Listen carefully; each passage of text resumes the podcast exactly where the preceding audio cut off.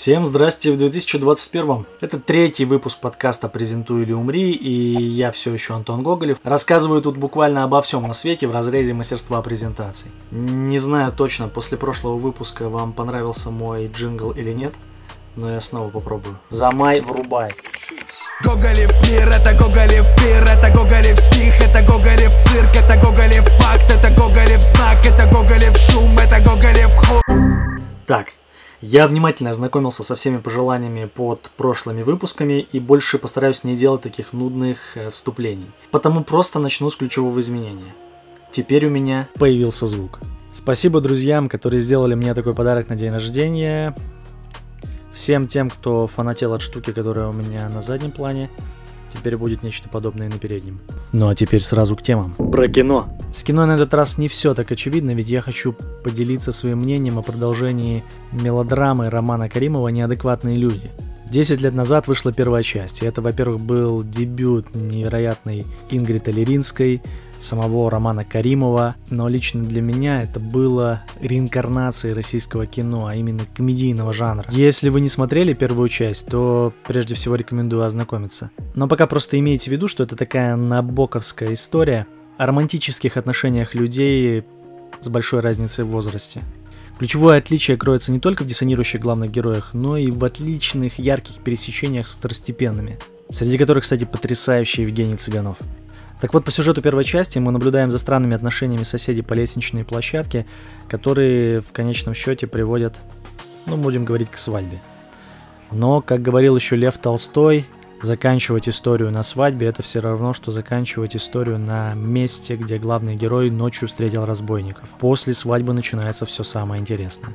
Так, спустя 10 лет явилась неожиданная и, на первый взгляд, никому не нужная вторая часть. Я уже наслушал сомнения людей, которые считают, что история вымученная, что это чисто коммерчески ориентированный сиквел. В то же время кто-то говорит, что это вообще лучшее продолжение в истории кино, как минимум российского. Факт, что фильм аудиторию разделил. И лично я отношусь к тому лагерю, который считает, что это история о реально повзрослевших за 10 лет героев. Да, некоторые сюжетные решения выглядят странно. Например, карьерный рывок главного героя, который в первой части был переводчиком, теперь он владелец какого-то архитектурного бизнеса. Странное решение и самое главное на мой взгляд, совершенно ничем не оправданное. Непонятно, почему нельзя было оставить герою прошлую профессию. Но в остальном это уже совсем другая и, главное, очень логичная история о тех же героях которых мы узнали в первой части. Как ни парадоксально, но лично у меня напрашивается сравнение этого фильма с игрой «Одни из нас. Часть вторая», я рассказывал о ней в первом выпуске, и фильмом Петра Буслова «Бумер. Фильм второй».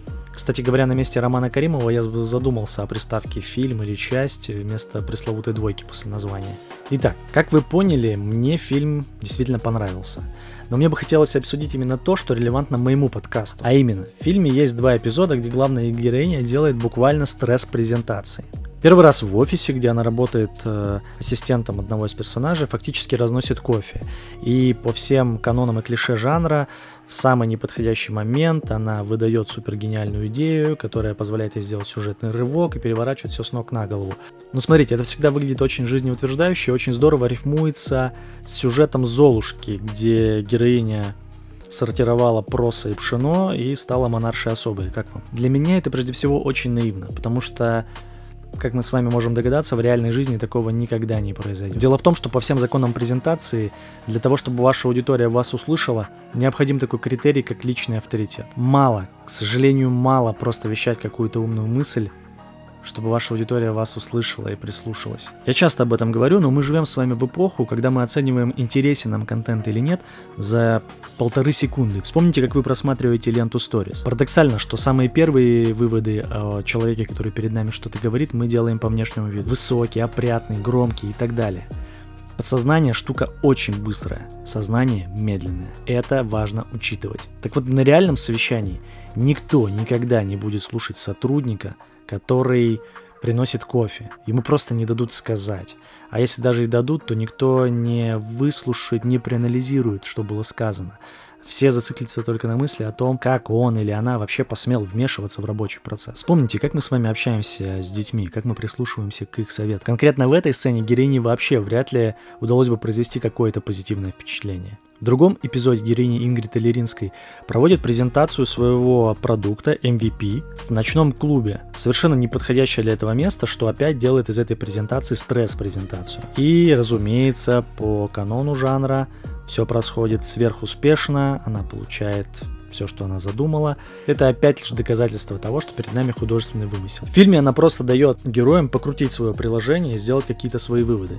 Да, безусловно, демонстрация чего-то на презентации дает очень сильный эффект. Здорово усиливает вашу позицию. Но лишь при условии, что ваша аудитория хоть как-то заинтересована в этой позиции. Аудитория должна быть определенным образом подготовлена, введена в контекст, осведомлена о проблемах, который решает ваш продукт. Обидно, что у людей именно из-за таких сцен формируется ошибочное мнение, что классный продукт или идея сами себя презентуют. Это категорически не так. Если бы это было показано в фильме, то фильм бы, к сожалению, на этом и прервался. Поэтому, слава богу, в фильме это не так. При этом мы с вами должны знать, что успешная презентация должна обязательно включать в себя элемент самопрезентации. Ответ на вопрос, почему именно вас нужно послушать вашей аудитории. Демонстрация продукта должна быть настолько лаконичной и вписывающейся в контекст вашей презентации, насколько это вообще возможно. Вспомните сейчас все эти бесконечные представления новой продвинутой CRM или там какой-нибудь 1С или еще какой-нибудь приблуды, которая обязательно должна упростить вашу жизнь на работе. Насколько это вас впечатляло? Таким образом, демонстрация продукта не всегда обеспечивает залог вашего успеха на презентации. Давайте резюмируем. Фильм классный. Он э, нетипичный и даже, позволю себе сказать, неадекватный, но точно взрослый и довольно серьезный. Презентации в нем отстойные, потому что не учитывают реальные желания живой аудитории. При этом это никак не мешает повествованию, как в случае с Золушкой. Обязательно посмотрите первую и вторую часть «Неадекватные люди» и составьте свое мнение. Напишите его в комментариях. Про игры. Вместо того, чтобы на этой неделе разобрать какую-то конкретную игру, например, вернуться к Киберпанк 2077, которую я купил, я решил рассказать о другом. К Киберпанку мы еще обязательно вернемся, там действительно есть о чем поразмышлять, но сначала ее нужно закончить. Как мне, так и разработчикам. А расскажу я вам лучше о PlayStation 5 в целом. Она у меня уже почти два месяца, я прошел почти все игры, попробовал все технические обновки, и мне есть что рассказать. Тем более, что за уже легендарным брендом кроется весьма интересная история. Я думаю, будет интересно даже тем, кто вообще не интересуется консолями. Начнем с того, что в настоящее время в мире, по сути, 4 ключевые платформы, на которых вообще можно играть. Это игровые автоматы, мобильные устройства, в частности, мобильные телефоны, это персональные компьютеры и домашние ТВ-приставки, консоли. Консоли фактически представлены тремя производителями. Это Nintendo, которые делают свои приставки аж с 1984 года. Это Microsoft и ее Xbox, который выходит с 2001 года.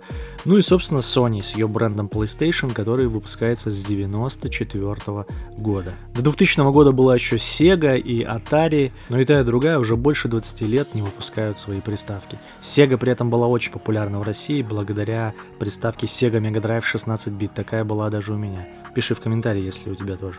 Тем временем оставшиеся три производителя ожесточенно конкурируют. Каждый год, каждое поколение дает нам очень сильный технологический рывок. Мы получаем прорывные технологии, абсолютно новые неожиданные решения в новых консолях. Успешные консоли продаются тиражами в 100 миллионов экземпляров. А у компании Sony с ее PlayStation – Вообще история достойна финчеровской экранизации про обаятельных подонков-корпоратов. Только представьте себе, 88 год. Мне всего год от роду, а весь восточный мир уже играет в новоиспеченную домашнюю ТВ-приставку от Nintendo Family Computer или Famicom. Nintendo впервые меняет парадигму и делает профессиональное вычислительное устройство центром домашних развлечений. И появляется приставка, в одну из которых, кстати, залипает дочка линейного инженера Sony Кена Кутараги. Предприимчивый японец обратил внимание, что его чада много времени проводит за приставкой, и ему показалось, что в этом что-то есть. Это не простое увлечение, а за этим действительно будущее. Так Кен Кутараги, вы только задумайтесь, тайком от своего руководства начинает разработку звукового чипа для консоли, фактически конкурента. И вот он практически в одиночку делает звуковой чип и приносит его руководству. Предлагает, давайте снабдим вот эту многообещающую штуку своим чипом. Руководство Sony, конечно же, смеется ему в лицо. Тогда еще консервативная японская компания, специализирующаяся на домашней электронике и бытовой технике, не видит перспектив в игровом направлении. Однако исполнительный директор Sony, Нория Ога, верит в задумку простого инженера Кена Кутараги и дает проекту зеленый свет. Так Sony делает звуковой чип и предлагает его Nintendo – Nintendo впечатляется наработками Sony и говорит, а давайте вы нам сделаете не только звуковой чип, но и инновационный CD-привод для новой приставки. В то время игры на компакт-дисках это было вообще что-то мозговыносящее. Вообще формат компакт-дисков только-только получал свои обороты и был известен по музыкальным альбомам. Игры на него записывать это было что-то из ряда вон выходящее. Вместо этого игры были на дорогущих картриджах, по сути микросхема в пластиковом корпусе, только представьте, как это дорого стоило. Разработку нового CD-привода к приставке Nintendo в Sony возглавляет Кен Кутараги. И теперь внимание. В 1991 году Nintendo готовится показать всему миру прототип совместной консоли под кодовым названием PlayStation на выставке CES, которая до сих пор проходит с 1967 года, прервалась только в проклятом 2020. Так PlayStation, что в переводе означает игровая станция, совмещала в себе возможность запускать игры с картриджей и с компакт-дисков. Это был колоссальный прорыв. Этого анонса ожидало все игровое и вообще все бизнес-сообщество, потому что, ну, это сулило колоссальный успех компании. Однако накануне выставки руководитель Nintendo Хироси Ямаути решает поглубже ознакомиться с контрактами, которые они заключили с Sony. Выясняет, что Sony по этим контрактам получает слишком много прав. И вместо того, чтобы как-то передоговориться, Ямаути-сан отправляет своих подчиненных в Европу, среди которых был Говард Линкольн. Отправляет он их, чтобы они встретились с компанией Philips, нидерландской компанией, которая очень успешно и агрессивно начинала конкурировать с Sony. Представители компании Nintendo за спиной у Sony должны были обсудить с Philips альтернативную разработку и более выгодные условия контракта. И вот в июне 1991 года, в первый день CES, Sony объявляет о своем историческом сотрудничестве с компанией Nintendo и демонстрирует публике тот самый прототип Nintendo PlayStation. Аудитория в восторге. Но не этим нам запомнится эта выставка. На следующий день на сцену выходит уже известный нам исполнительный директор Nintendo Линкольн Говард и объявляет о том, что Nintendo разрывает свой контракт с Sony и вместо этого начинает сотрудничать с компанией Philips. Это затмевает все премьеры выставки того года. Одна японская компания унижает другую в пользу европейской компании. Это для японских бизнесменов неслыханный акт предательства. Что ж, это до сих пор считается величайшей ошибкой компании Nintendo. Забавно еще, что после того предательства компания Sony пыталась искать нового партнера в лице других опытных представителей на игровом рынке, в том числе обращалась к упомянутой мной Sega, но Sega тогда очень быстро отвергла предложение Sony, потому что посчитала, что у Sony вообще нет никакого опыта ни в разработке самих приставок, ни в игр, ни в программном обеспечении. А Nintendo потом еще пытались отсудить название PlayStation у Sony. В 1991 году уже известный нам инженер Кен Кутараги приходит снова к своему руководству в Sony с предложением о том, что строить консоль с кем-то совместно предприятие гиблое. Всегда есть риск, что тебя как-то предадут и обманут. И вместо этого он говорит, что нужно делать что-то свое и совершенно неожиданное. Приставку, которая будет делать дома игры в 3D графике. Будет очень быстрой, современной. Ну, разумеется, руководство Sony и в этот раз э, не поверило этим амбициям и мечтам Кена Кутараги. До тех пор, пока он не представил свой план, как план мести взорвавшейся компании Nintendo. А для японцев подобное – Просто святое дело. Проекту был дан зеленый свет. Преодолев еще кучу различных препятствий, Кен Кутараги выпустил в декабре 1994 года первую Sony PlayStation. С оглушительным успехом. До 1997 года Кен Кутараги чуть не стал президентом вообще всей корпорации Sony. А с 2011 года он ушел на пенсию и сейчас является почетным председателем Sony Computer Entertainment. Сейчас Кену Катараги 70 лет. У меня PlayStation 1 появилась в далеком 96 году. Я тогда помню, офигел от э, разрешения, чистоты кадров, которые приставка выдавала. Это 3D-графика, я помню, как Tekken 2 запускался на экране, и эта заставка.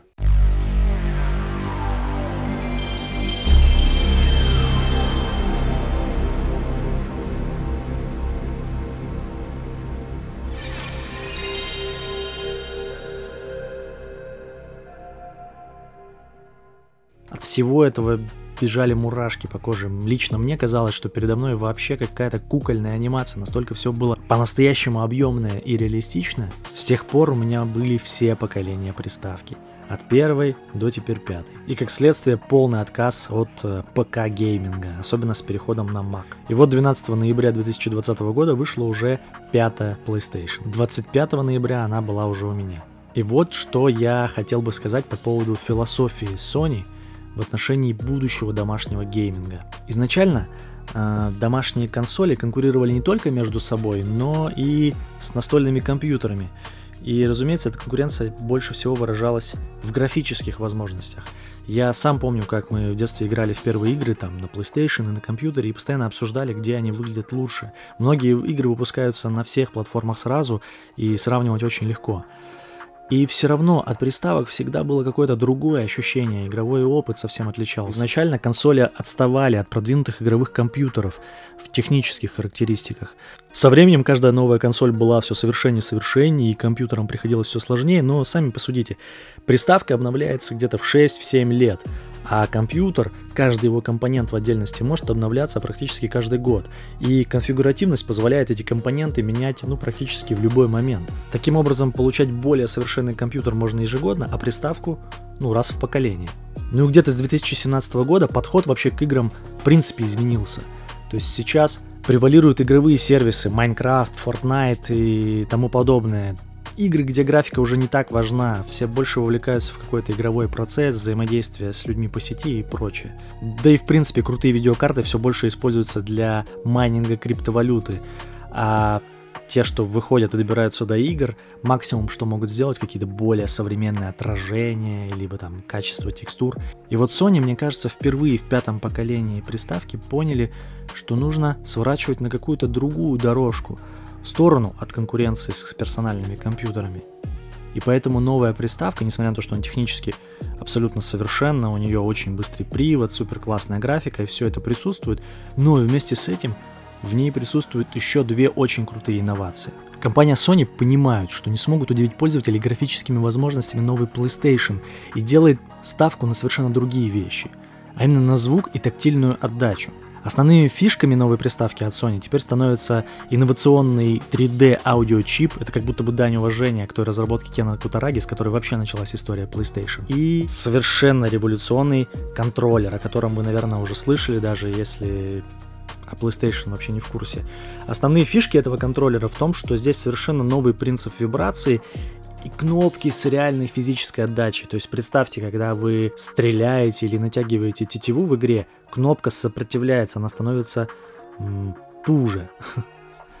Ощущения действительно необычные. И вибрации эти Каждое подкрытие, по которому ходит ваш персонаж, и все происходящее как-то иначе ощущается буквально на кончиках пальца. Это вообще меняет отношение к повествованию в играх. Таким образом, Sony как будто бы отказывается игр как просто от интерактивного кино, превращая их в полноценный домашний аттракцион. Забавно, что уже нечто подобное давно делает компания Nintendo, которая постоянно снабжает свои консоли какими-то подвижными штуками, или даже у Microsoft был офигенный этот контроллер Kinect, где можно было управлять игрой по сути бесконтактно, но у Nintendo сейчас нет такого крутого железа, чтобы делать все-таки интерактивные фильмы с дополнительно с аттракционами. Microsoft Kinect вообще забросили, перепрофилировав его в профессиональный инструмент, который они используют в строительстве, медицине. Выходит, что на текущий день только Sony с ее PlayStation 5 делает что-то больше, чем просто ТВ-приставку, которую вы можете принести себе домой. Ну что, продал я вам PlayStation? А как думаете, сама Sony так ее продает?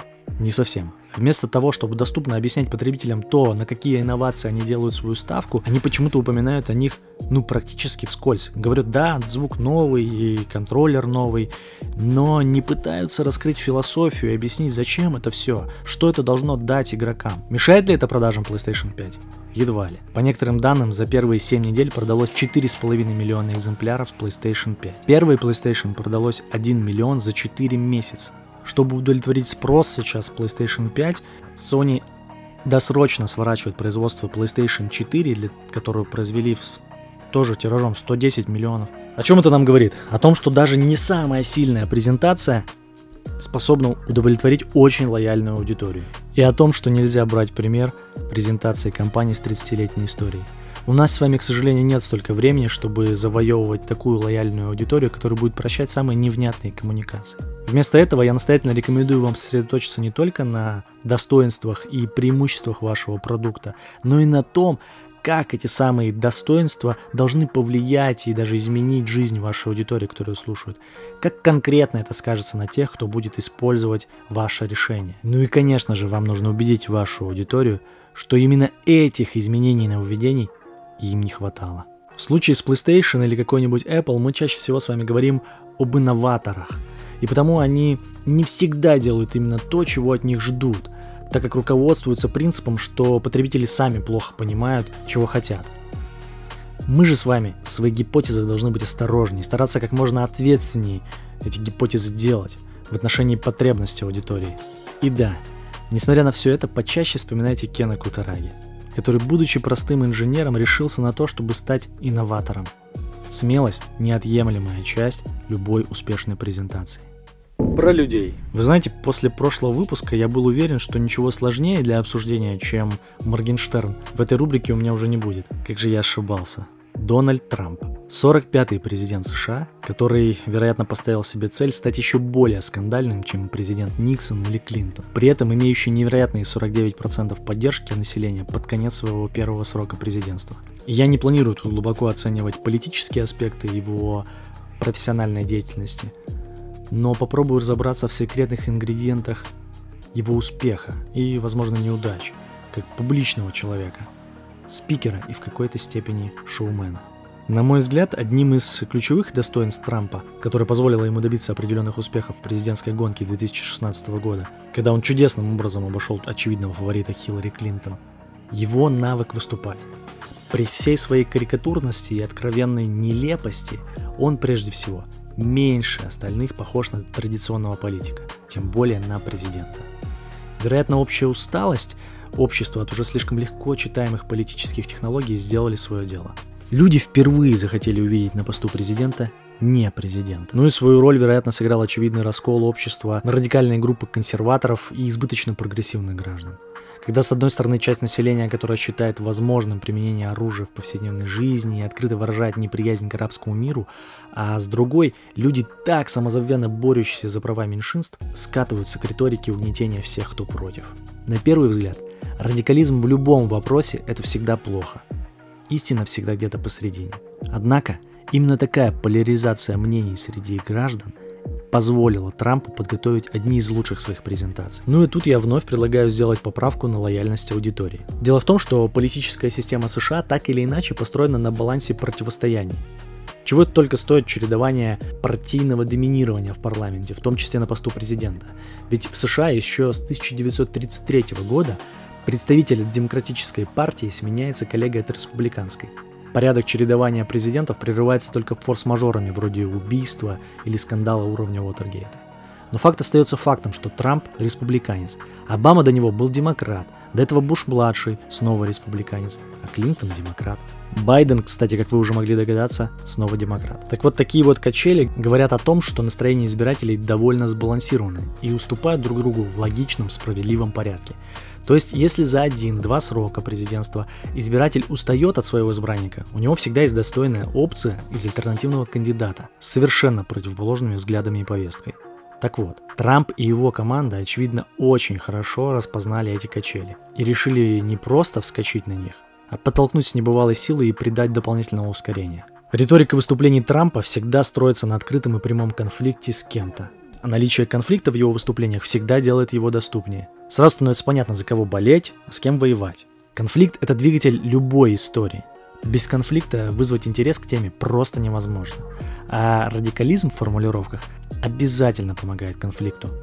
Вот сами вспоминайте. Защитить население США от арабских иммигрантов. спасти экономику США от китайских производителей. И вот тут у меня снова напрашивается сравнение с героем прошлого выпуска Моргенштерном. Да, Дональд Трамп – это очень успешный блогер, который смог стать президентом только благодаря тому, что говорил очень простым и доступным для аудитории языком. Он обрисовывал простые конфликты и образы. Вы вспомните только эту стену на границе с Мексикой, которую он обещал построить. И вот мой главный вывод. Радикализм, на мой взгляд, плох в политических программах, так как вероятнее всего покушается на чьи-нибудь права и свободы. Этого я не разделяю. Но радикализм презентации, в том числе в блоге, это хорошо, так как делает яснее позицию автора. Автору становится проще сопереживать, легче определиться с тем, стоит ли его поддерживать и кто его главные оппоненты. Ясность – одно из самых главных и распространенных желаний аудитории на большинстве презентаций. Оставайтесь конкретными. Но как и в случае с Трампом, я призываю вас быть не только конкретными, но и всегда готовыми нести ответственность за свои точные слова и идеи. Смотрите, я категорически не разделяю риторику Трампа, которая приводит к поляризации мнений. Это чаще всего провоцирует насилие в обществе, и это вообще не про меня. Но я очень хорошо понимаю, почему он это делает, и самое главное, почему это работает.